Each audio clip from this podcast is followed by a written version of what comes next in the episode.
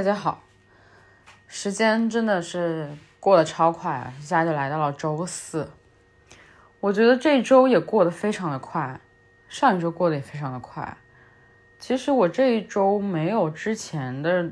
几周那么忙，但是还是觉得时间过得很快。我觉得只要一到周四，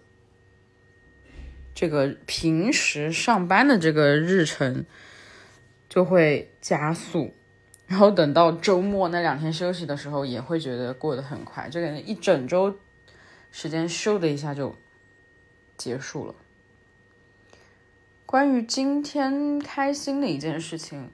我觉得倒不如说把它称作为让自己不那么难过的一件事情，因为其实一直到今天下午晚上，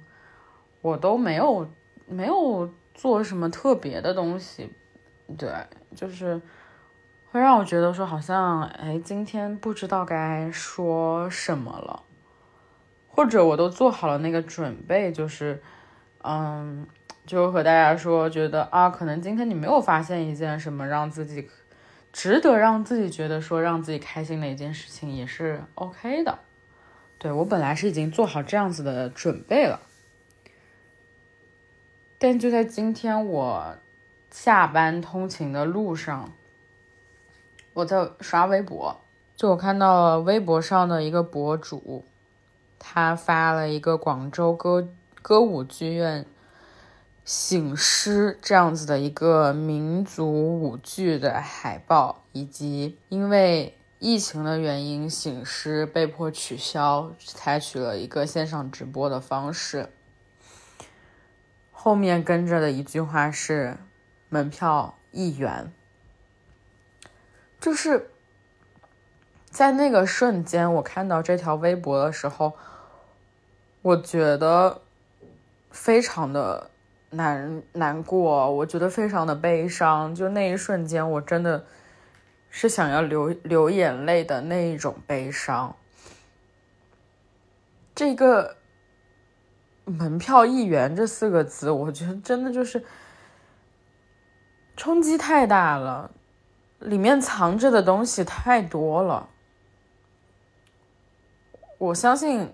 疫情以来，很多人不管你是一个有看现场或者看舞台剧的习惯的人也好，还是你其实并不太有去这些现场的经验的人也好。我猜想你多多少少其实都有听过，就是说，因为疫情，线下的这些文娱行业在经历着怎么样的一个困难的阶段。就是这个门票一元，我觉得我能看到这些实体文娱人的坚持，他们对。舞台，他们对艺术的那一份尊重，以及一个线下的演出，它除了内容本身非常重要以外，剩下的一个很重要的部分，或者说可以跟这个内容本身一样重要的部分，就是舞台上的人和现场台下实实在在存在着的观众之间的那种。真实的互动是最重要、最珍贵的东西，这也是我觉得线下各种类型的表演会一直存在下去的很重要的原因。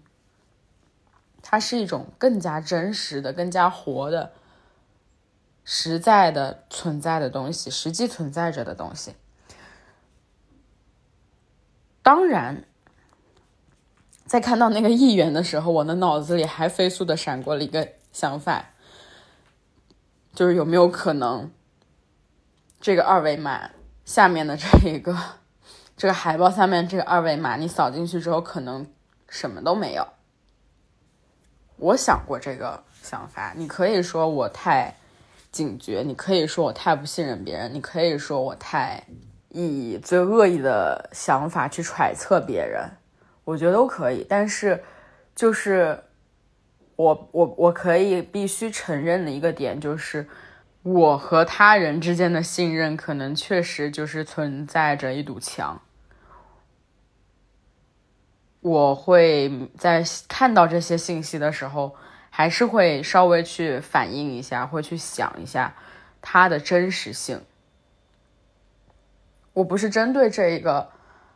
事情本身啊，我只是觉得说这可能已经成为了我个人的一种习惯。对，就是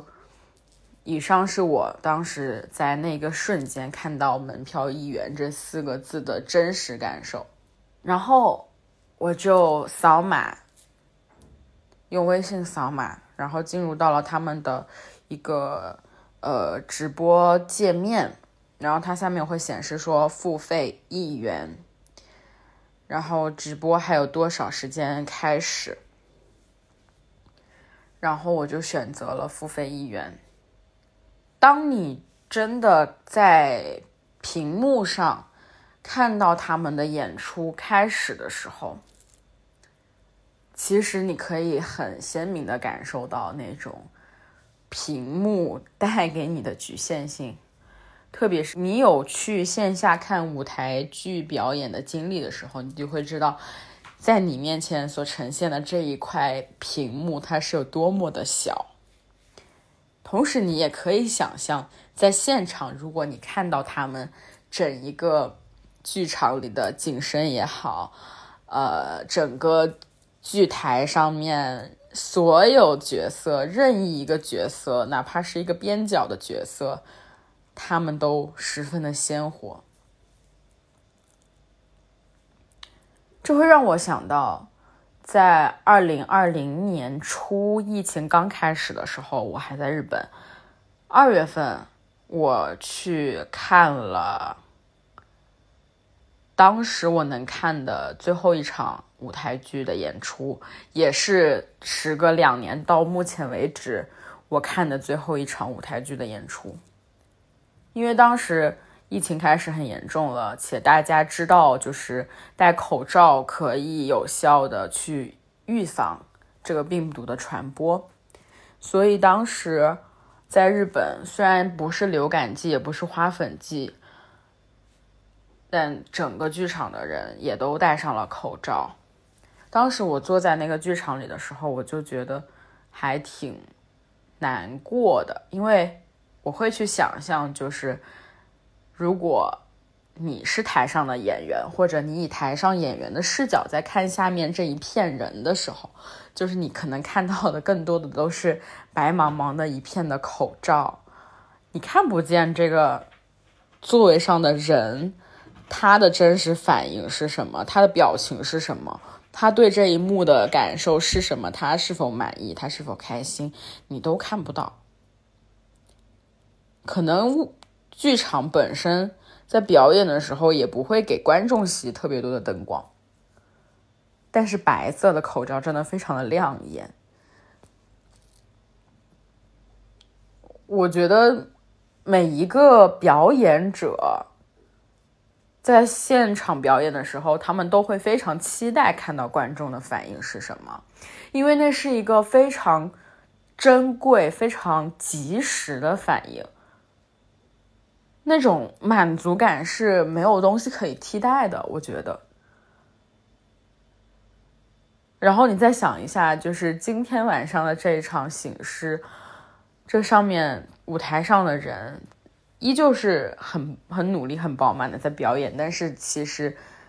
剧场下面一个人都没有，一个一个观众都没有，他们可能就是就是收不到任何一点掌声，都不会有，但他们还在坚持表演，就会让我觉得我应该去做这个事情，我应该去购买这个门票，虽然它就是只有一块钱。虽然我们的 中国人口基数够大，可能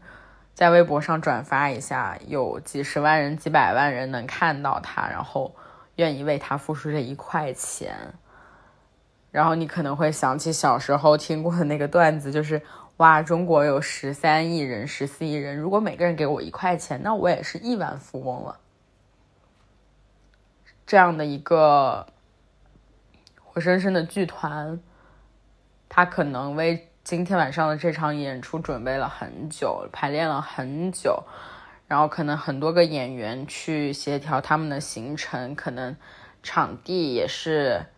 呃经过多方协商预约下来的，然后场地舞台的布置可能也花了好几天的时间。就是这一切的一切，最后会变成一个线上的 live 直播，然后所有的观众就会变成屏幕右上角的那个观看的眼睛后面的那个数字。说到这一个点呢，我有想到可以跟大家分享的一个小故事，就是在我这一次找工作的过程当中，我有去。总共面了四家面试，就是包括最后我入职的这一家面试里面，一共有四家面试。其中有一个面试，就是我去参加了一个负责院线或者剧团的演出的一个策划公司。其实我也没觉得我会踏入到这个行业里面，我只是觉得我好像没有真的。在现实生活中，真实的和这一群人接触过，就是没有真实的和这个文化所谓的纯文化行业的人接触过。然后，嗯，还有是一个内容策划相关的工作，我觉得我可能会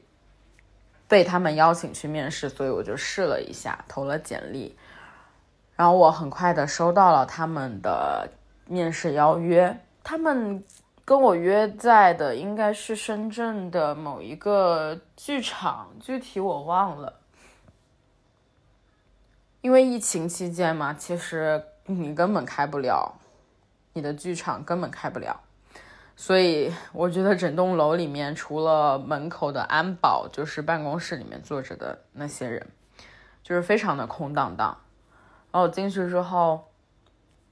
其实能感觉到那些办公室也是比较老旧的。当时我的感受是，嗯，不太妙。因为如果有钱的办公室、有钱的公司的话，不会让自己的公司变得这么破破败，对吧？但是你其实想一想，它是一个，嗯，文化行业啊，就本身就不怎么赚钱的工作，你也可以想象。然后我等了一会儿之后，负责人两位女性的负责人就过来跟我面试。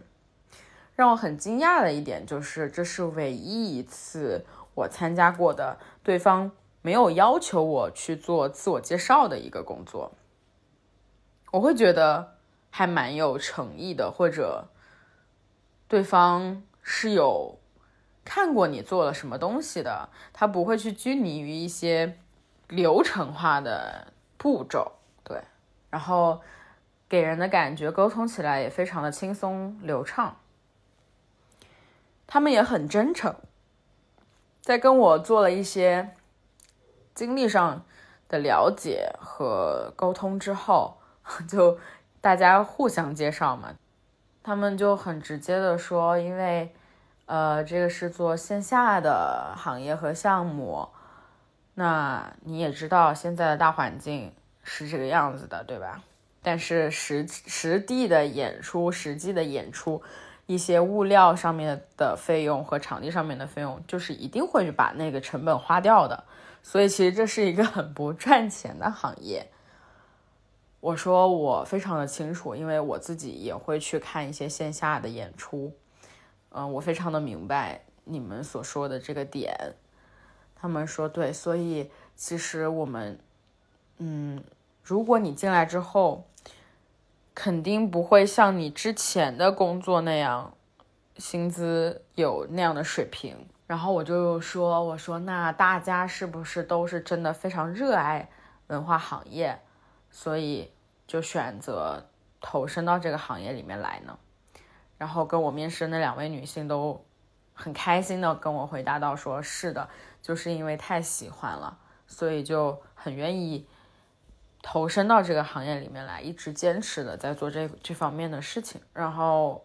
他跟我说，他们过年的时候会休的比较长，可能一两个月的休息时间。他们是没有年终奖，也呃在过年的那一个月里面拿的薪资也是基础薪资，就是因为行业的对，就是基本盘不是很好。其实我特别的能够理解，但也有点意外，就是他很真诚的去跟我说了这些东西。我会觉得说能感觉到做内容的、做文化行业的人的那种质朴和真诚吧，让我觉得很感动。以及当他们说他们是真的很热爱这个行业的时候，就让我看见一些闪闪发光的东西。因为其实有时候，我现在本职工作也算上算得上是一个做内容的人吧，但是，我自认为可能没有他们的纯度这么高，或者我自认为我和商业相关的东西挂钩的会更多一点，某某一个程度上来说，所以我其实。我无法完全做到，就是说，呃，我因为真太喜欢了，然后我没有那么在乎钱，我我是没办法像他们那样做到的。所以我觉得，当我跟他们做了这样的一次沟通之后，我会 觉得还挺开心，挺有价值的，就让我真实的，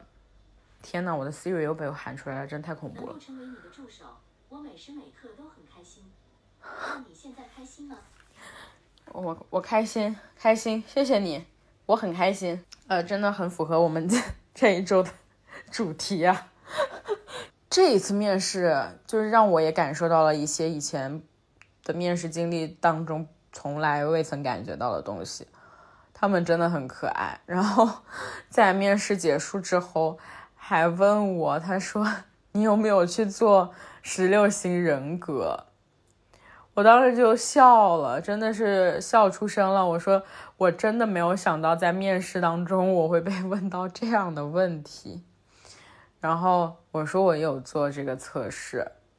然后他们说你是什么？你是什么？